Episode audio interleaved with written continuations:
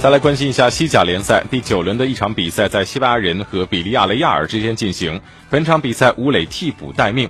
上半场，埃卡姆比破门，卡莱里的头球中框，而下半场双方都没能改写比分。